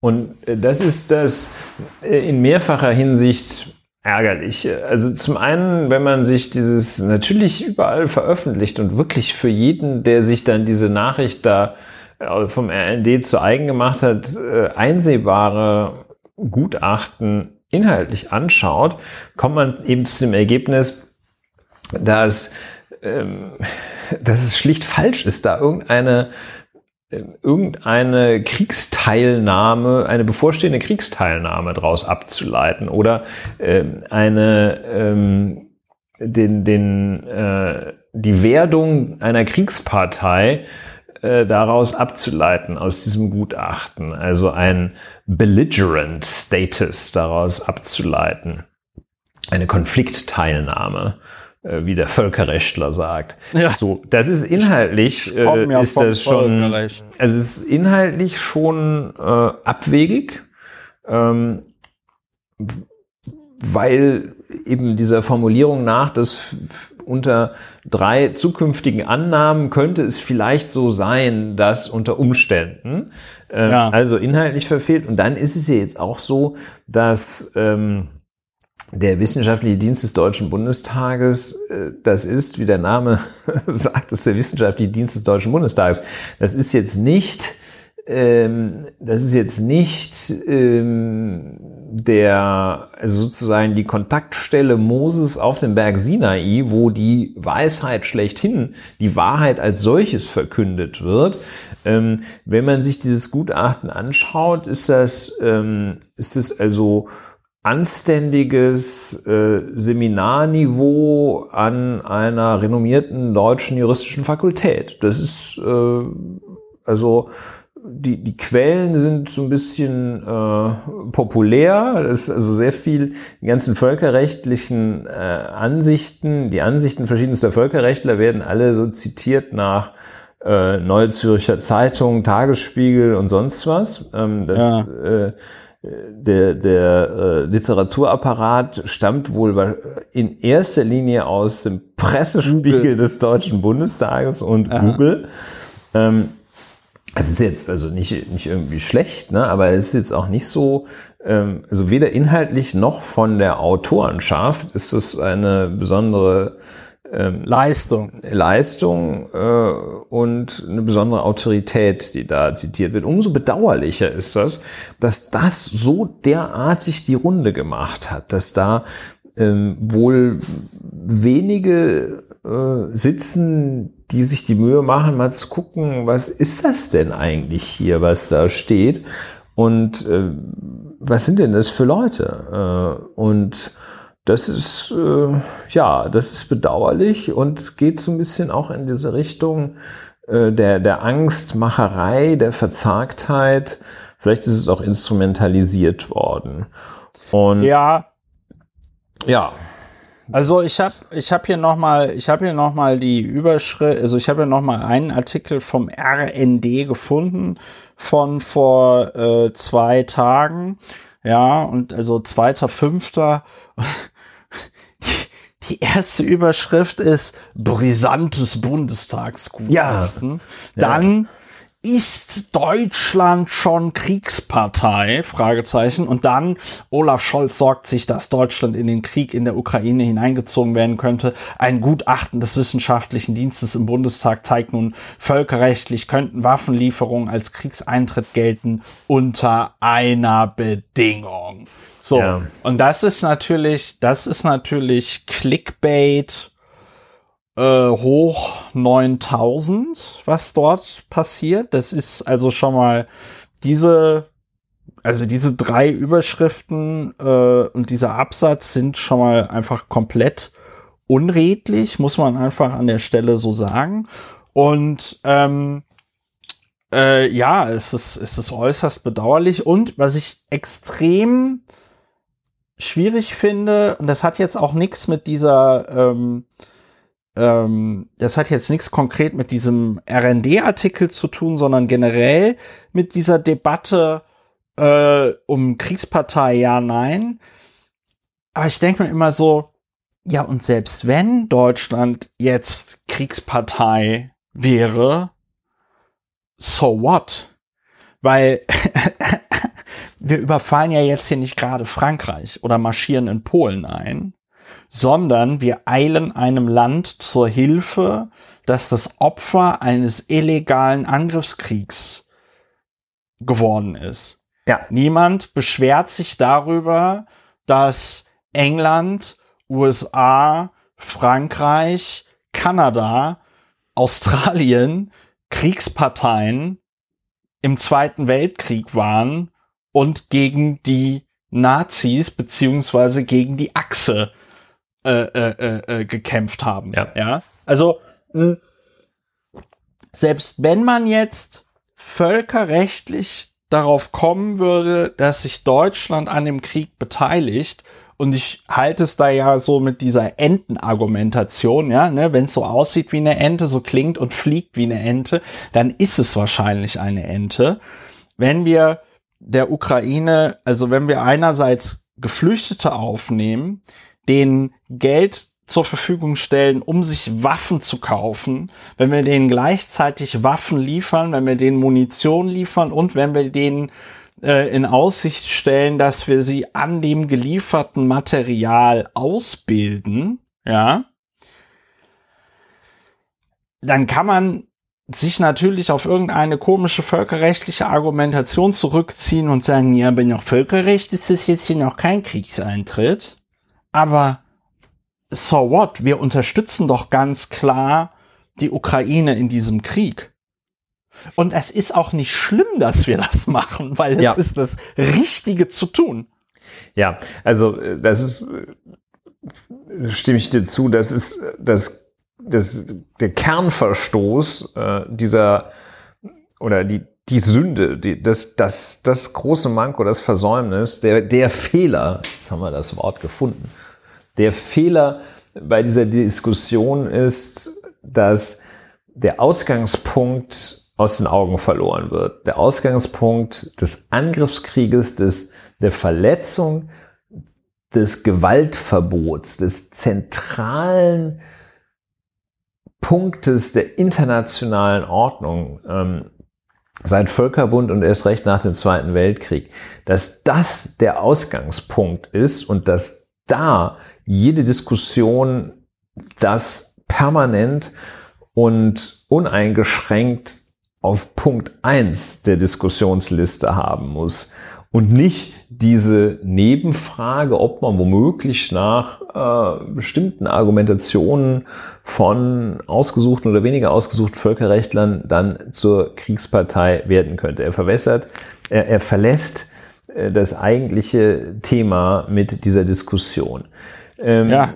Und ähm, es zeigt, äh, dass da ähm, ja Wunsch und Wirklichkeit auseinandergehen. Äh, zeigt die Furcht, die ich jetzt auch äh, zunächst einmal so auf der emotionalen Ebene natürlich auch auch empfinde und äh, so gesehen auch teile. Man möchte nicht gerne Kriegspartei werden. Aber es ist kein Wunschkonzert, das hier stattfindet. Und wenn man betrachtet, äh, dass es den Angriffskrieg, den Aggressorstaat gibt, dann ist die Frage, äh, die einzig oder nahezu ausschließlich interessiert, wie kann man dagegen wirksam vorgehen und nicht die Frage, werde ich dann äh, belligerent or not. und ähm, ja, insofern ja, aber ein, ein wirklich sehr bedauerlicher Vorgang, dass das, ja, äh, ja. dass das ich würde so, da, ja, so verschoben aber, ist. Ja. ja, ich würde da aber an der einen Stelle sogar noch weitergehen, wo du ja, gesagt bitte. hast, ja, niemand möchte gerne Kriegspartei sein. Also, äh, ich finde, wenn es, wenn es auch du schon. historisch, nee, aber wenn es auch dann sich historisch als richtig herausstellt und ich sag mal, kein vernünftiger Historiker, keine vernünftige Historikerin wird in 50 Jahren sagen, das war aber falsch, dass wir der Ukraine äh, äh, zur Hilfe geeilt sind, als die von Russland angegriffen worden sind. Also von daher erledigt sich das doch schon. Es ist doch, also ähm, ja, da haben wir ja Konsens. ich meine, das im Sinne, ja, niemand nimmt gerne bittere Medizin. Also ich ja, aber was ich dir versuche klarzumachen, ist für mich ist es keine bittere Medizin, weil natürlich es ist es eine bittere richtige, Medizin. Es mag es die richtige sein, aber es ist trotzdem eine bittere. Ja, natürlich wäre das schöner, wenn man das nicht machen müsste. Ja, das aber ist der Punkt. Ja, ja aber dann, das Leben ist ja kein man, Wunschkonzert. Äh, ja, dann zitierst du mich ja. Insofern haben wir ja Konsens. Ja, wir haben ja auch Konsens. Ich will nur, ich, also, ich will ja jetzt nicht, ich bin ja jetzt hier nicht kriegsbegeistert und sage, ach komm, wir fangen, jetzt wenn wir schon dabei sind, fangen wir direkt noch den nächsten Krieg an. Hast du schon an, dein ja? Gewehr aus Sondern, dem Keller geholt? Ich habe das Gewehr vom Opa aus dem Keller geholt. Nein, aber ähm, ich, ich finde einfach, wenn man sich vergegenwärtigt, was wir da tun, dann ist es doch super, dann ist es doch genau das Richtige. Dann Ja, steht man äh, in 50, in 100 Jahren auf der richtigen Seite der Geschichte. Ja, oder liegt dann ja in 100 Jahren, liegen wir ja schon auf der richtigen Ja. Seite der Geschichte. Ja. Und ähm, Ich halte es da mit Woody Allen. Ich äh, habe für, ich, ich habe your vor position regarding death is clear. ja, I'm against vor, it. Ich, nee, ich, ich habe vor, ich habe vor, unsterblich zu werden, indem ich nicht sterbe. ja, das ist eine, eine gute Ja. Handlung, ähm, gute Einstellung. Wie gesagt, äh, ich, äh, es war der Versuch, das nachzuvollziehen, äh, nicht, dass ich mich mit, äh, nicht, dass ich da stehen bleiben würde. Ich, ich sehe den Weg, wie man dazu kommt, Ja, ja. sagen, oh, oh, Kriegspartei, so ein Mist. Ähm, ich halte es nicht für, da darf das Denken nicht enden. Ähm, Genau. und es zeigt sind- ein wenig, nicht nur ein wenig, es zeigt, ähm, dass das Dilemma, ja, das aufgelöst werden muss. Deshalb ist es so schwierig. Man möchte weder das eine noch das andere. Deshalb muss man sich entscheiden. Und das ist, ähm, ja, ich meine, äh, Hundewelpen retten, da ist jeder für, aber ähm, äh, Vergleich soll jetzt nichts insinuieren, aber äh, hier ist es eben wirklich sehr, sehr schwierig. Ja, das ist eine, eine schwierige Entscheidung. Du wirst jetzt sagen, nö, ist ganz einfach, ich hab's ja raus. Ja, ja, ich war, aber ja, ja, ich es war tut vorher, trotzdem weh. Ja, es tut trotzdem Ja, weh. ich- ich es glaube, ist, das ist dann- wie ja. eine, eine Operation, eine Injektion. Es tut alles weh, ist nicht schön, ähm, aber muss sein. Ne? dann, dann ist das wahrscheinlich auch mein Problem, äh, was ich dann habe in dieser Debatte, wenn man es überhaupt so nennen möchte. Für mich ist der Drops gelutscht, schon relativ früh. Für mich ist es auch, du sprichst vom Dilemma. Ja, ich kann einfach sagen, für mich ist die Sache halt irgendwie klar und für mich ist es auch wirklich nicht so kompliziert. Dann solltest du dich allerdings jetzt zügig äh, über die Zugverbindung von Herrn Friedrich Merz informieren und da an die Front fahren. Das ist eine, das ist jetzt eine Polemik, der ich ähm, nicht beipflichten kann, weil äh, wenn ich jetzt früher mal beim KSK gearbeitet hätte, würde ich vielleicht da auch irgendwie runterfahren. Aber ich habe, ich glaube, dass meine StarCraft Command Conquer und Battlefield One Erfahrung nicht unbedingt so nützlich sind, ähm, um da irgendwas zu bewirken.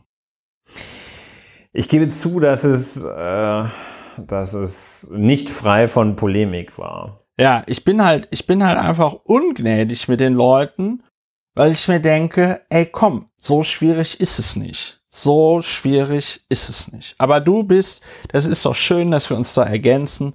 Du bist da gnädiger, ja, und ähm, äh, dann, dann ergänzen wir uns da doch. Ich bin näher am Zweiten Weltkrieg geboren wahrscheinlich.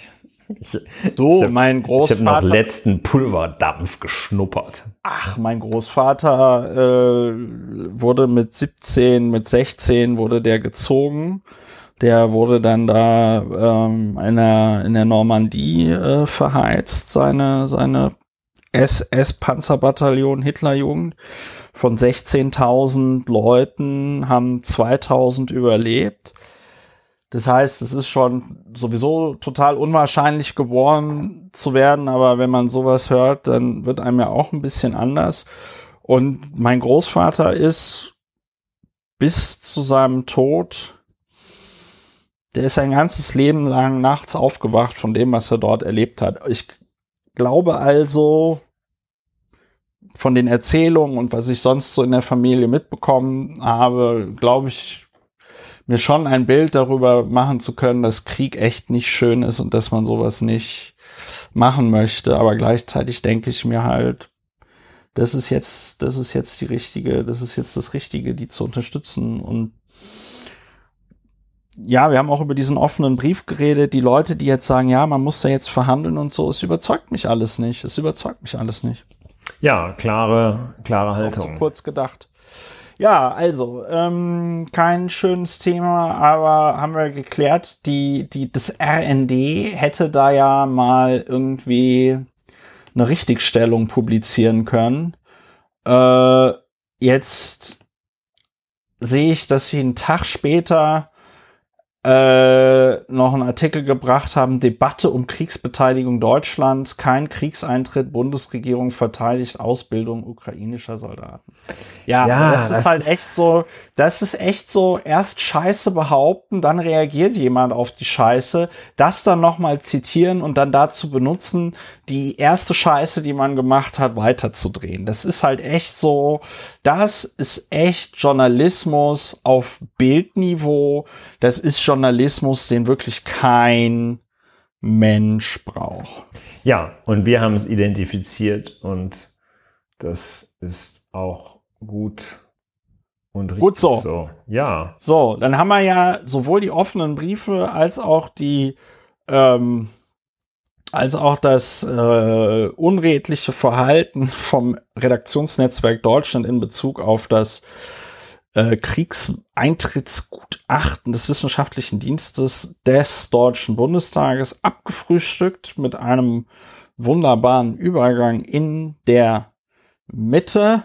Ja, und jetzt kommen wir zum Ende nochmal zu einem schönen Thema so einem Drüberstreuer, die christlich-soziale Union auch ein A Gift that keeps on giving. Lieber Ulrich, was ist denn da wieder passiert?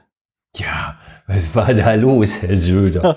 Äh, da haben Sie ja diesen, äh, diesen äh, ein, ein Talent ausgegraben, Herrn Stefan Meyer, 48.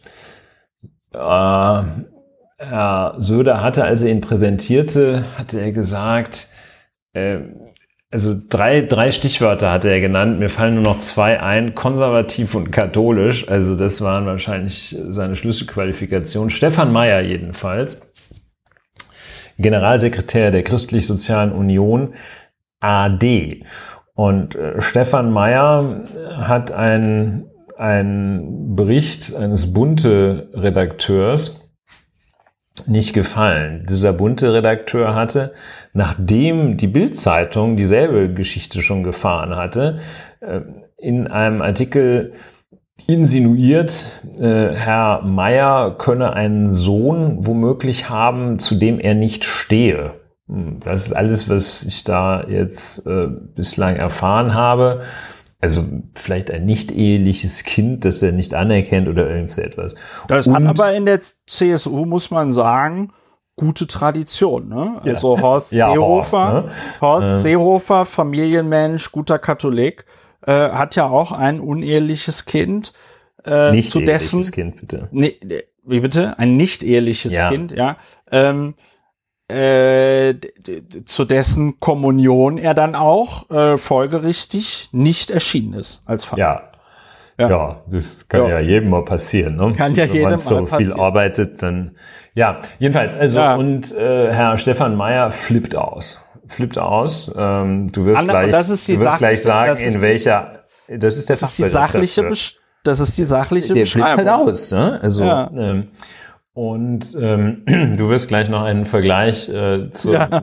zu einem Meisterwerk, also eigentlich zu der besten Szene, die das deutsche Fernsehen meines Wissens jemals ja. hervorgebracht hat, ziehen. Ja. Und äh, Stefan Meyer greift beherzt zum Telefonhörer und äh, ähm, ruft diesen bunte Redakteur an, äh, beschimpft ihn bedroht ihn, droht ihm eine Schadensersatzgeltendmachung von 200.000 Euro an und äh, legt auf.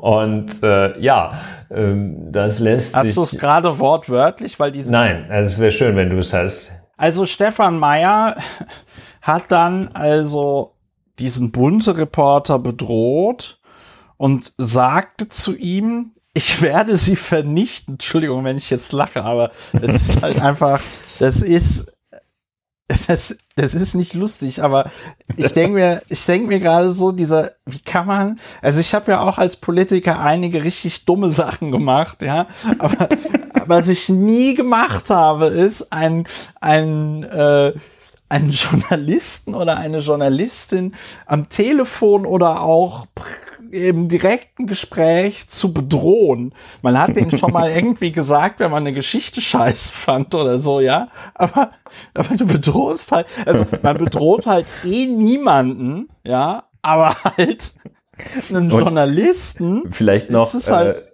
äh, zu ergänzen, das war ja der weltweite Welttag der Pressefreiheit auch, ja. auch tatsächlich. Ne? Also Stefan Meyer ruft am Welttag der Pressefreiheit diesen bunte Reporter Manfred Otzelberger an und sagt, ich werde sie vernichten. Ich werde sie ausfindig machen. Ich verfolge sie bis ans Ende ihres Lebens.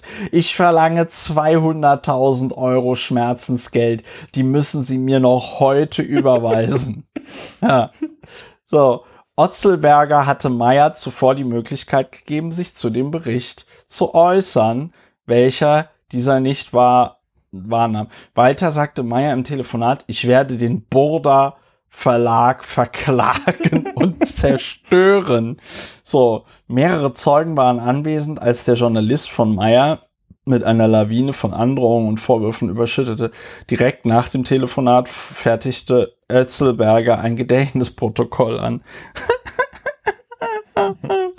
Oh Mann, ja, das ist, ähm, das ist dumm und äh, du hast es jetzt schon erwähnt, das erinnert natürlich an die. Warte mal ganz kurz noch, äh, weil es auch irgendwie so äh, ähm, Herr äh, Stefan Meyer ist dann zurückgetreten aus gesundheitlichen Gründen. Ja.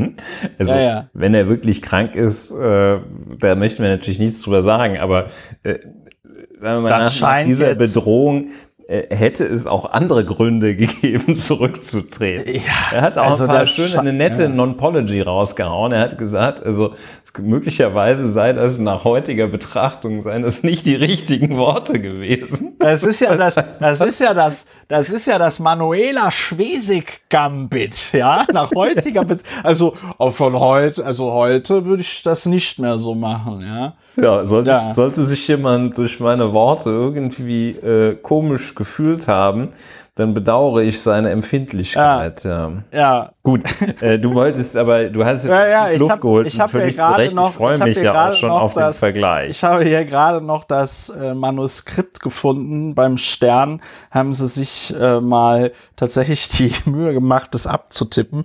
Ähm, also es gibt äh, diese Serie Kir Royal, ich weiß gar nicht, die ist wahrscheinlich aus den 80ern, ne? Ja. Und das war, Uralt. war das die, war das Dieter Wedel? Nee, oder? Helmut Dietl, genau. Also, das war Helmut Dietl, ähm, und es geht um Baby Schimmerlos, Klatschreporter bei der Münchner Allgemeinen Tageszeitung, kurz Matz hat es wirklich nicht leicht. Jeder möchte in seiner Kolumne genannt werden. Dazugehören ist einfach alles. So, und es geht also in dieser, ähm, in dieser Serie um ja, die High Society oder die, die sich dafür halten. Die Schickeria. Eben in München, die Schickeria und ähm, halt eben Baby Schimmerlos, der von Franz Xaver Krötz gespielt wird. Und in der ersten Folge geht es also um den Direktor Hafenlohr. Und der Direktor Hafenlohr möchte halt auch mal vorkommen in dieser, äh, äh, in dieser ich möchte doch nur dein Kolumne. Freund sein. genau, er möchte auch der Freund von Baby Schimmerlos sein. Und ähm, da geht es dann auch um so einen Restaurantbesuch. Das ist so das Münchner Äquivalent zum, weiß ich nicht, Grill Royal oder zum Borchardt oder so. Und da möchte der quasi von Mario Adorf gespielte Generaldirektor Hafenlohr möchte da halt auch mal essen und dann möchte er, dass der Baby Schimmerlos über ihn schreibt. Und dann gibt es eben diese Szene, Mario Adorf im Bademantel am Pool. Aus irgendeinem Grund steht Baby Schimmerlos dann da und dann sagt halt Mario Adorf, ich mach dich nieder. Schimmerlos, wenn du mich jetzt hier stehen lässt wie einen Deppen, dann mach ich dich nieder. Ich ruiniere dich. Ich mach dich fertig. Und dann geht das noch so weiter, ja. Und ähm, dann sagt der Mario Adorf, wie er dem Schimmerlos dann einfach immer mehr Geld schicken wird und dann so am Anfang schickst du es noch zurück. Aber irgendwann, da bist du so mürbe, dann nimmst du es einfach und dann gehörst du mir. Da bist du mein Knecht, dann hab ich dich. So, und ähm, das ist einfach, ihr müsst es mal auf YouTube euch anschauen, wenn ihr es noch nicht kennt, äh, die Szene, aber ihr könnt euch auch gerne die ganze Serie angucken. Sie ist sehr großartig und das ist eigentlich die lustige Version davon, was dieser Stefan Meyer gestern gemacht hat, weil was der Generaldirektor Hafenlohr da macht, hat natürlich auch eine gewisse Klasse, ne? Ähm, er kann es halt, anders als halt. Äh, Herr Stefan und, Meyer. Und Stefan Meyer hat, das hat halt echt so ein bisschen was von einer Person, die sich wirklich nicht im Griff hat und die dann da zu übelsten Bedrohungen greift äh, richtig verrückt. Und ich muss sagen, also dass er nicht die Größe hat, sich dann hinzustellen und zu sagen, ich trete jetzt zurück, weil ich äh, diesen diesen bunte Reporter da so äh, fertig gemacht habe, sondern aus gesundheitlichen Gründen. Das ist schon das ist schon ziemlich arm. Ja, also das, äh, ähm, ja, also die, die gesundheitlichen Gründe, also, wie gesagt, es kann sein, dass der, äh, dass der gesundheitlich angeschlagen ist, es kann sein, dass er irgendeine Erkrankung hat. Ähm, das mag alles sein, aber ähm, der vorrangige Grund war, dass er komplett ein, ein Totalausfall war und dass es gar nicht ging, was er gemacht hat. Das ist der, der Grund. Wenn er gleichzeitig noch krank ist, ist das nicht der, nicht der, aus, der, der entscheidende Grund. Ja, und ähm, also ähm, Herr, Herr Söder ist dann da, ähm, ja, ist auch eher unklar. Ähm, er sprach dann ähm, von indiskutablem Stil ähm, Zitat, ähm, was jetzt auch äh, ein Euphemismus ist für diesen, äh, für die, äh, für die massive Bedrohung eines Journalisten ähm, bis hin zur Erpressung. Also du zahlst oder ich mach dich fertig. Das ist Erpressung. Und ähm, wenn die Drohung konkret genug ist, dann ist es so. Herr Söder, Söder nennt es indiskutablen Stil und es geht dann auch noch weiter, dass er von einer menschlichen Tragödie spricht. Was jetzt, ähm, ja, ist immer doof und irgendwo auch tragisch, wenn jemand äh, so völlig versagt. Ähm, Tragödie ist eigentlich aber eher etwas, was ähm, so eine Situation ist, in die man hineingerät, also die klassische Tragödie, der tragische Held, der sich in einer Situation befindet, in die er hineingeraten ist und aus der er nicht mehr ohne, ähm, ohne Rest herauskommt. Also sozusagen das Dilemma äh, im, in der klassischen Tragödie, das Dilemma in der Literatur heißt Tragödie. Ähm, das ist ja jetzt nicht so, dass Herr Meier ähm, in einer Situation war, in die er ohne Verschulden reingekommen ist und sich dann, ah, tragischerweise hat er sich dann nur für das eine oder andere Übel entschieden, entscheiden können und hat sich dann dafür entschieden, halt einfach den Journalisten zu bedrohen. Tragisch, tragisch, tragisch. Nee, Herr Söder, das ist eine falsche Einordnung dieses Vorganges. Und ja, wir sind gespannt, wer nach der äh, Lichtgestalt Markus Blume und dem, äh, dem Journalisten äh, Killer, Versteher. äh, Journalistenversteher äh, Stefan Meyer wer, wen Herr Söder aus dem Hut zaubert. Ja. Aber das zeigt mal wieder, also auf der Metaebene finde ich das natürlich total interessant, weil das zeigt natürlich auch wieder, äh, wie dünn gesät das Spitzenpersonal bei deutschen Parteien ist. Ne? Also du solltest ja eigentlich, man sollte ja meinen, dass äh, gerade auch vielleicht so eine Partei in wie die CSU in Bayern da so zwei, drei Leute noch in der Pipeline hat, wo man dann irgendwie sagt, hier, der kann dann mal irgendwann die Zügel in die Hand nehmen oder so, aber nichts da. Wenn man sich anguckt, was dieser Markus äh, Stefan Meyer da gemacht hat, dann ist man ja einfach entsetzt und fragt sich, wie kann dieser, wie kann eine solche Person, wie kann das sein, dass eine solche Person überhaupt jemals in politische Verantwortung gekommen ist. Und man muss, weil du ja über Bedrohung und Erpressung geredet hast, ähm, man muss dazu ja auch noch mal sagen, weil bei der Bedrohung geht es ja auch immer darum, glaubt das Opfer, glaubt der Bedrohte, dass der, die drohende Person das auch tatsächlich machen könnte. Also unabhängig davon, ob das jetzt realistisch ist oder nicht, sondern halt die Wahrnehmung des Bedrohten. Und das hat, wenn, wenn ein CD, wenn ein CSU-Generalsekretär sowas sagt, hat das nochmal eine andere Qualität, also in Bayern halt, als wenn das, ja, weiß ich nicht, irgend, irgendwer anders in irgendeinem anderen Bundesland sagt. Weil die ja. CSU ja so eng mit dem, weiß ich nicht, Machtapparat in München verwoben ist. Das ist ja teilweise gar nicht mehr trennscharf auseinanderzuhalten. Ähm, das hat noch mal eine andere Qualität. Ja, es tritt hinzu der Umstand, dass der Vorvorgänger von Herrn Meyer, das war ja, äh, das war ja Andi Scheuer, ne?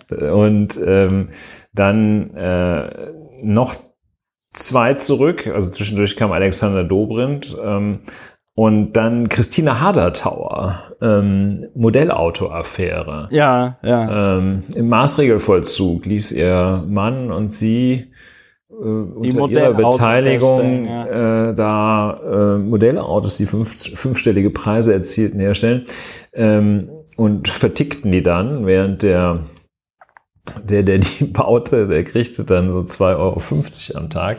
Ja, jedenfalls, also in einer Linie mit Andreas Scheuer, Christine Hadertauer, Markus Söder war auch einmal CDU, CSU-Generalsekretär, äh, Erwin Huber, Max Streibel äh, zurückgetreten. Äh, äh, es ist schon ein bisschen, es ist schon mal. Friedrich Zimmermann, wer erinnert man, sich nicht? Man, man, man wundert sich schon ein bisschen, ne? Aber ja. andererseits, man wundert, man wundert sich auch nicht. Auch wiederum nicht, ja, das ist richtig. Von Februar bis, von Februar bis Mai 2022. Ja, Schön. das ist natürlich Schön. schon. Ich hatte aber gar nicht krasse. mitbekommen. Ich hatte gar nicht mitbekommen, dass der Markus Blume, der war ja auch so ein Ausnahmetalent. In den USA würde man sagen, he is very, he is very special. äh, also, das habe ich ja gar nicht mitbekommen, dass unser Mann in Hollywood, dass der Markus Blume gar nicht mehr der Generalsekretär der CSU ist. Ja, der ist ja jetzt ähm, Staatsminister für Wissenschaft und Kunst.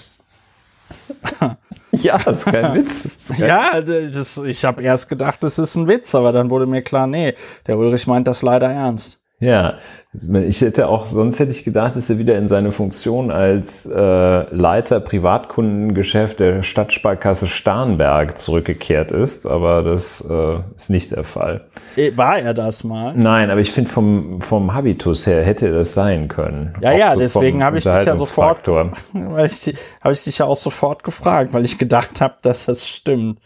Ja, aber ist ja gut, dass wir nochmal geklärt haben, dass zum Glück das nicht stimmt. Ja, also alles irgendwie sehr, sehr bedauerlich. Ne? Ja, also, also das ist wirklich bedauerlich. Auch für, auch für uns, dass wir darüber sprechen müssen. Groteske Züge, das ist äh, ja. Ich, find, ich finde, das zeugt von einem sehr bedenklichen Umgang einiger Politiker äh, mit der Presse und man will gar nicht und man will gar nicht wissen, ob das nur die Spitze des Eisbergs ist. Wahrscheinlich gibt es da ja, also im journalistischen Tagesgeschäft Vorgang. Ähm, gibt es da noch gibt es da noch mehr? Das dürfte wahrscheinlich nur die Spitze des Eisberges sein. Ja. Wie es so schön heißt. The Gut. Tip of the Iceberg. Ja, haben wir, enden haben wir, wir mit dem Tip geredet. of the Iceberg. Stefan Meyer. Tip of the Iceberg, unser Mann in ähm, auf der Titanic, Stefan Meyer. Äh, ja, dann moderiere ich das hier an dieser Stelle mal ab. Stefan Haffelohr, ja. ja, nee, also da muss ich Nein, den Generaldirektor Haffelohr in Schutz nehmen. Das hat er nicht, das hat er nicht verdient. Stefan Jedenfalls. Wannabe Haffelohr und schafft es nicht. Ja. So. Genug, genug, genug, genug, genug. Also, liebe Hörer, innen. Das war die 122. Folge von Lauer und Wena aufgenommen am 4. Mai 2022. Lauer und Wena, Deutschlands bester Podcast für Petitionswesen und direkte Demokratie und Podcast zur Bewältigung der Gesamtsituation. Wenn euch dieser Podcast gefallen hat, dann überlegt euch doch mal, ihn zu unterstützen. Wenn ihr ihn schon unterstützt, vielen Dank nochmal an dieser Stelle. Äh, empfehlt uns weiter liebe HörerInnen, denkt daran, zeichnet bitte meine Petition im E-Petitionssystem des Deutschen Bundestages mit und erinnert am besten auch noch zwei, drei Freunde daran, die Petition zu zeichnen. Kommt gut durch die Restwoche, äh, bleibt angesichts des Wahnsinns in der Welt frohen Mutes und dann hören wir uns bald wieder bei Lauer und Wiener. Macht's gut. Tschüss. Tschüss.